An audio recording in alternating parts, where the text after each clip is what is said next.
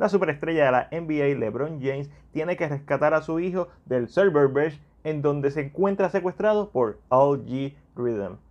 Es súper curioso ver esta película teniendo tan fresca la original porque si bien no es la basura de filme que están diciendo todo el mundo por ahí, tampoco es un muy buen filme. En cuanto a calidad no está muy lejos de la original, de hecho yo diría que es mejor que la original. Esto es una película súper trillada, que hemos visto esta historia mil veces, en donde el papá está tratando que su hijo sea como él y su hijo tiene otros intereses y después otra persona lo influencia y, ¿verdad? y al final pues final feliz para siempre.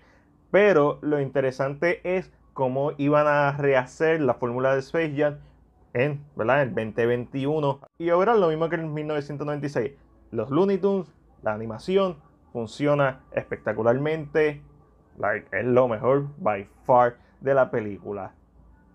LeBron James would very much appreciate it if professional basketball players would stay the out of movies. Who the hell told you you could act? The, the director on your Powerade commercial? Y pues vemos toda esta trama llena de colores, llena de franquicias, llena de IP que funciona como un anuncio de HBO Max y las propiedades que tienen. Como dije, lo cool de esta película es la animación y los diferentes estilos de animación que usa. Una de las cosas que me gustó un montón es que cuando LeBron James llega a, ¿verdad? al área de Looney Tunes, él es un cartoon, él es una animación también. So, esa parte está cool, ver a LeBron James como cartoon. Él es un gran actor, su voz es súper annoying, especialmente cuando la estoy viendo en la animación. Y el grito que pega durante como tres minutos de, "Uh", se escucha bien mamado. Me la explota. Odié esa parte, sin embargo, una vez pues está interactuando con los personajes, pues es, pasable. También es divertido ver las referencias musicales y visuales de todos los IP, o propiedades intelectuales que tiene Warner Bros. Pero a la misma vez esto eventualmente va a crear un efecto dominó que crea un desbalance en el filme, ya que uno no está 100% seguro a quién va dirigido, porque yo podría decir, ah, esta película es dirigida para niños, entonces ¿por qué tienes tantas propiedades intelectuales como Pennywise? Atrás deja a personajes como los Flintstones, eh, los de Hanna-Barbera, y todos los personajes que se supone que están en el frente para la película para niños están atrás, y lo que tiene el frente un chorro de cosplayers El punto es que eso eventualmente funciona en contra del filme como más una distracción que un plus, porque si bien al principio es divertido como esos guiños y esas referencias a muchas franquicias, Game of Thrones, The Matrix, Harry Potter, eventualmente cansa.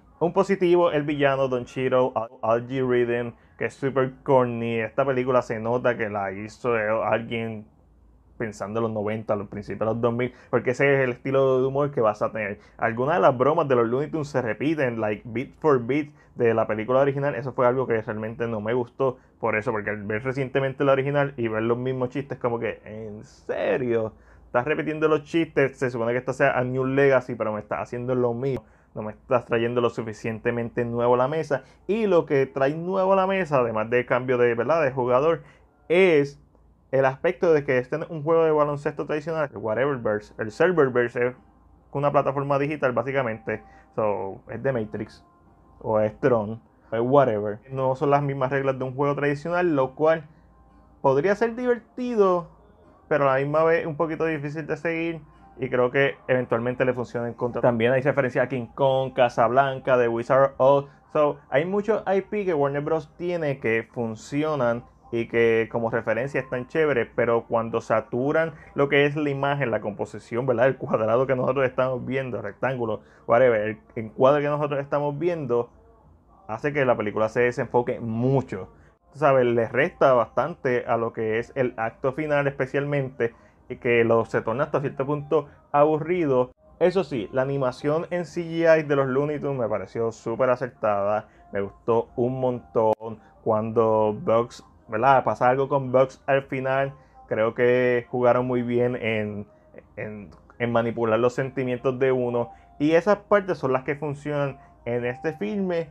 Que si bien es ligeramente superior en cuanto a su narrativa y calidad a la película del 97, es una película que no está en el momento adecuado, una película que está bien a destiempo. Hay momentos en la dirección en donde LeBron se queda like, fracciones de segundo o segundos enteros antes de reaccionar y eso había que cortarlo para que la reacción se viera instantánea al momento. Hay par de cortes así, especialmente en el primer acto. Hay, eh, hay par de decisiones de edición que están bien raras, like, bien raras, y que le restan a la actuación o whatever, o la lectura de líneas de LeBron. Cosa que no vemos en la película del 96, que la edición y la dirección son bien pro Michael Jordan. Pienso que el filme es ligeramente mejor que el 96, pero jamás y nunca va a tener ese mismo impacto porque uno es la segunda, ¿verdad? La segunda vez que vemos esto, técnicamente la tercera si contamos Back in Action. Además de eso, el filme del 96 salió en el momento perfecto, este no, para nada, esta película no salió en el momento perfecto. Y la mentalidad detrás de esta película, de meter tanto IP, si bien parece una buena idea para marketing, en ejecución y en el producto final lo que hacen es que le restan porque lo desenfocan de lo que realmente vio ser que es una película dirigida para los jóvenes de 6 a 12 años ¿verdad? Que son fanáticos de LeBron. Otra de las cosas que tienen contra el filme es que el espectador casual de hoy en día sabe mucho más de cine que el espectador casual de 1996. Y quizá esa pureza de la experiencia de verla en el 96 fue más íntegra que verla hoy en día cuando sabemos tanto, incluso los niños tienen tanta exposición a contenido, tanto en YouTube como en películas, series, cine, que hoy en día se demanda un poquito más de nuestra franquicia, incluyendo las animadas, y aunque la nostalgia está ahí, y aunque la historia está ahí bien jala por los pelos y bien, tú sabes, bien del montón, esta película podía funcionar mejor. Le tenías que cortar un par de cosas, la edición tenía que ser un poquito más tight, esto dura casi dos horas, creo que es una hora y 50 minutos. Fácilmente esto puede ser una película de, 80 minutos, 90 minutos. O sea, fácil, se le podía cortar 20 minutos para hacerla más tarde. Y como dije, si bien no es eh, la película más horrible del mundo que vas a ver, te puedes sentar a verla con los más pequeños de la casa y quizás los entretiene a ellos, maybe, no sé. Tampoco una gran película, tampoco puedo decir que una buena película, está ahí, ahí con la original, pero la original siempre va a tener ese espacio especial en nuestros corazones. O sea, no creo que vaya a tener el mismo legado ni el mismo impacto, a pesar de todas las cosas buenas que tiene, las cosas negativas, el momento que la tiraron, cómo decidieron hacerla, la ejecución, la saturación de contenido que no es para niños, le resta mucho. Hoy en día, vamos a ver qué el tiempo dice pero mientras tanto, entre lo bueno, lo malo y lo ok, yo le voy a dar a Space Jam, a New Legacy, una A esta estuvo a punto de darle la C, pero esa es solamente mi opinión. Ahora déjame saber la tuya en la sección de comentarios. Como siempre, si te gustó este video, dale like y compártelo. Recuerda suscribirte a nuestro canal de YouTube y darle a la campana de notificaciones para que no te pierdas nuestro contenido. Este fue Mac de CinePR y será hasta la próxima.